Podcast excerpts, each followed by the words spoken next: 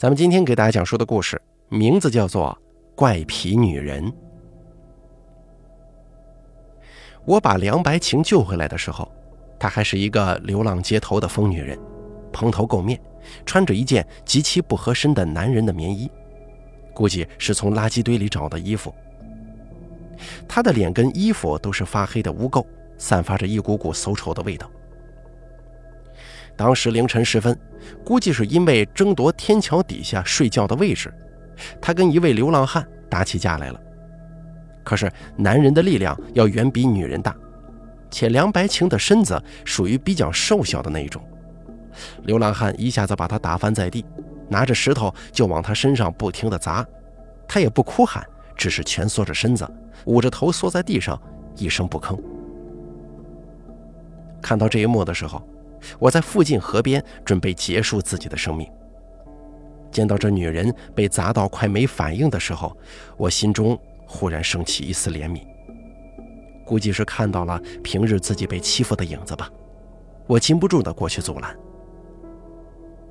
我从身上摸出了五十块钱，让那个流浪汉去买些面包。看样子，流浪汉是个五十岁左右的人，神智也是不太正常。他看了我一眼。就一下夺过钱跑开了，而躺在地上的梁白晴从此跟我回了家。因为我的脸小时候被开水严重烫伤过，异常丑陋，打小是在其他人围观和歧视的环境之下长大的。长期以往，我得了严重的抑郁症。那天晚上是打算离开这个世界的，结果因为救人而暂停了自杀。所以我觉得，我那会儿救了梁白晴一命，也算是救了自己一命。而后来呢，我也跟这个女人生活在一起了，她似乎给我的生活带来了光。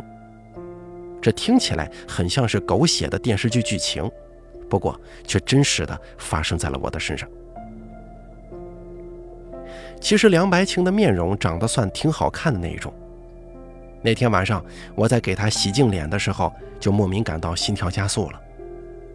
也可能是由于我相貌丑陋，极少跟女人近距离接触，因此对她有一种特殊的感觉，或者更多的是对女人神秘感的渴望。大概两个月左右，梁白晴整个人慢慢恢复正常了。此前还是比较沉默，问他话也不太爱理会人。估计是之前受到过巨大打击，才会流浪街头。因为从他的手指以及皮肤来看，比较细腻，并非像是穷苦人家的孩子需要各种干活那种。在他逐渐正常以后，我开始询问他的来历。梁白晴也并不忌讳什么，他整理着茶几，把杯子一个个的摆放整齐，淡淡的说：“我坐过牢。”被放出来以后，没地方可以去了。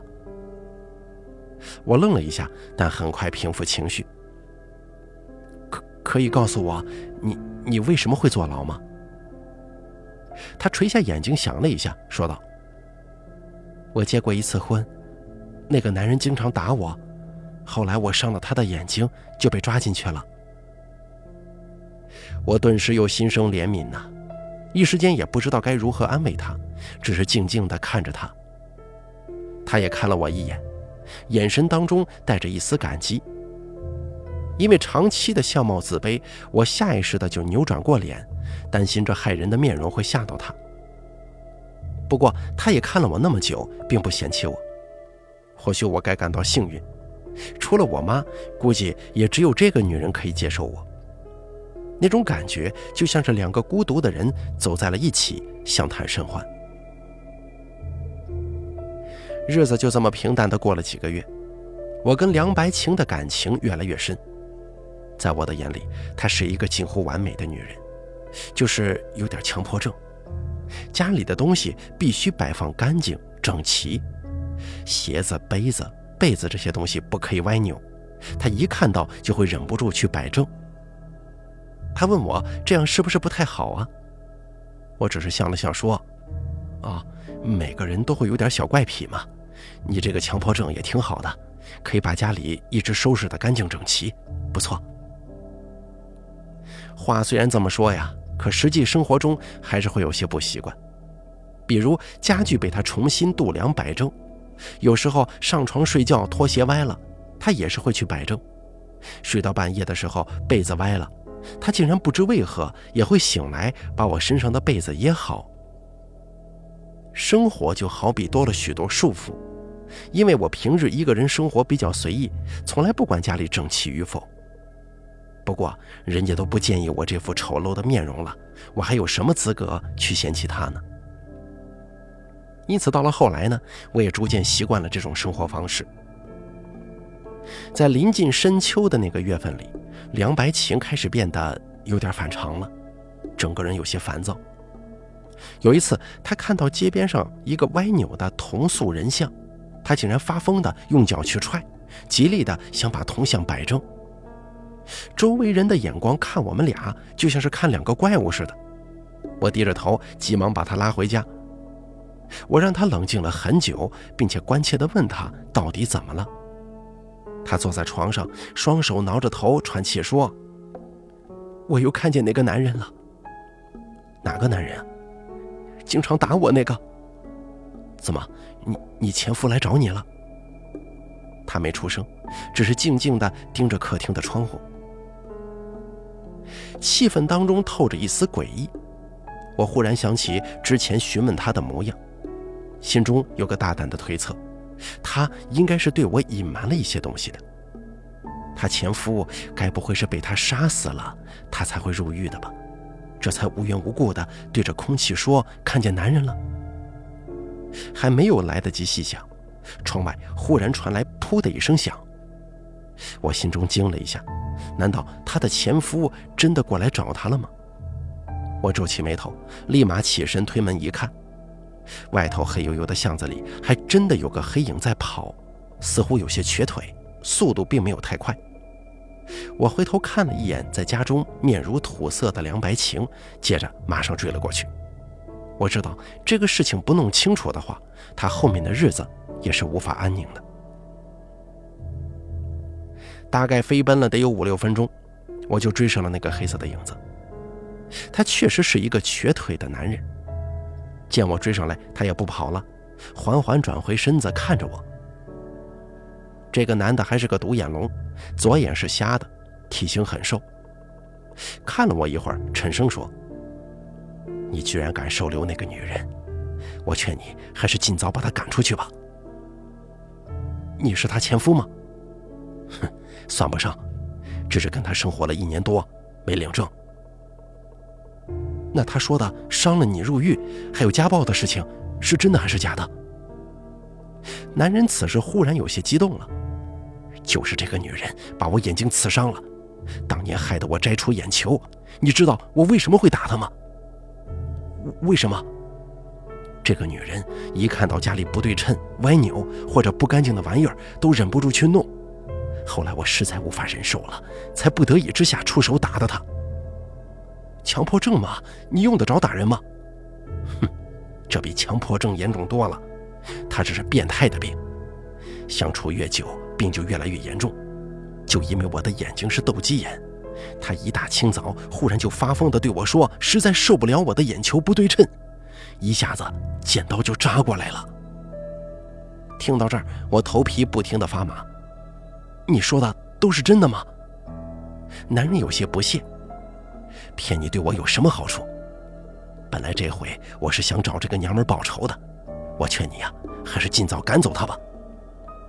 说完之后，男人拖着腿在夜色当中离开了巷子，只剩下我一个人呆立在原地，看着他的身影越来越远。我忽然觉得天气转凉了，浑身起了鸡皮疙瘩。回家以后，我思考了很久。梁白晴仍旧在床上没说话。我看着他，如果那个男人说的是真的，我又没有斗鸡眼，顶多就是注意一下家里的卫生而已，似乎也没什么坏处。但如果男人说的是假的，目的只是挑拨离间，报复自己的前妻，那么我就会因此失去一个好女人呢，生活也会没了意思。毕竟前夫报复前妻的事件在新闻当中看过许多，所以思来想去，还是倾向于第二种可能，因此我还是把梁白晴给留下来了。我开始安慰他：“你放心吧，有我在呢，以前的事情都过去了啊。”梁白晴忽然伸手过来，紧紧握住了我的手，他的神色仍旧是一片忧虑。谢谢你啊，不过我知道，那个男人不会让我好过的。我还想再说点什么安慰一下他，可他默默地把床下的鞋摆好，就盖上被子，侧身睡去，再无动静了。我心中暗暗叹了口气，再也不去打扰他，或者让他自己静一静，才是最好的处理方式。等到次日我起床的时候，时间已经将近中午了，他仍旧在睡梦当中，估计昨夜也没怎么睡好吧，我就没有去叫醒他，自己独身去了市场买菜。但是买菜回来的时候，我却远远的在巷子里听到一声尖叫，声音显然就是梁白晴的。我的心沉了沉，急忙狂跑了过去。只见屋子里一片狼藉。昨天晚上，那个瘸腿的男人正死死地压在梁白晴的身上，双手掐住她的脖子。此时，梁白晴的脸色已经涨得通红。我心中一急，扔掉菜，抓起椅子就往男人的头上砸。椅子脚一下甩中了男人的脑袋，鲜血立刻喷涌而出。他捂着头踉跄几步，回头看了我一眼，就软在了地上。我心中一下慌了。梁白晴喘着粗气，瞪着眼看着地上倒下的男人，又看了看我，急忙就冲过去把门关上了。咱们，咱们把他处理了吧。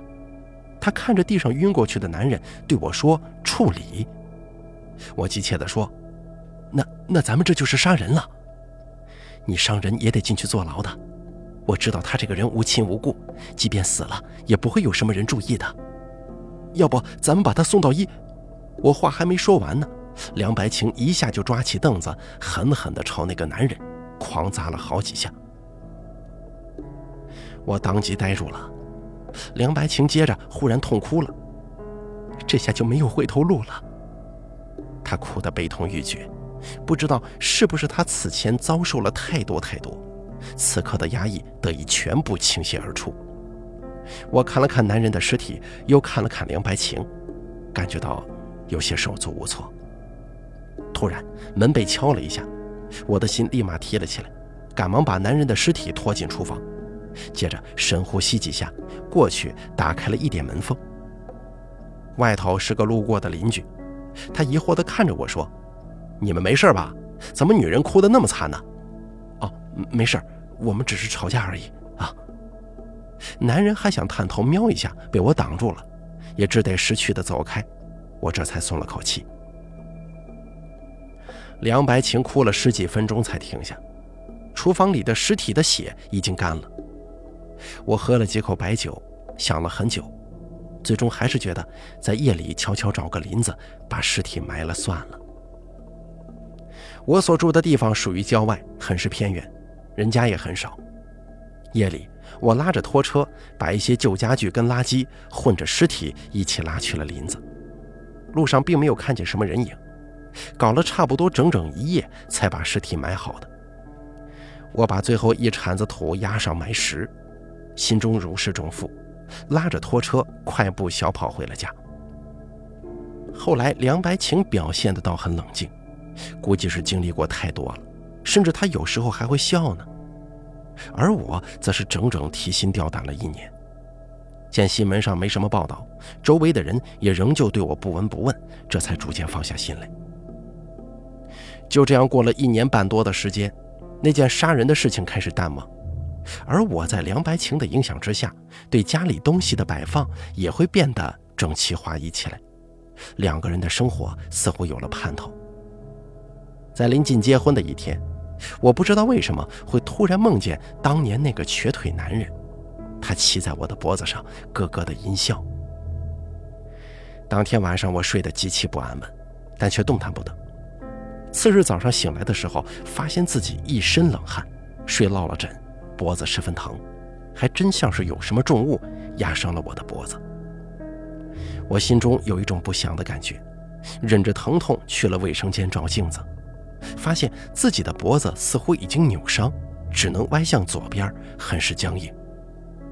我正打算尝试按摩一下脖子，忽然梁白晴出现在了我的身后。他盯着我的脖子，眼睛冒光一样，一下狂暴地把我扑倒在地，猛地把我脑袋一拧。只听咔啦一声清脆的鼓响，一阵巨大的疼痛立刻爆开了。眼前黑下去的一刻，我感觉到他再次扶正了一下我的脑袋，对着我狰狞的笑了，就像是他把床下歪掉的拖鞋摆放整齐一样，露出了满意的笑容，更像是做好了一件完美的艺术品。好了，本期故事咱们就为大家讲到这儿了。感谢您的收听。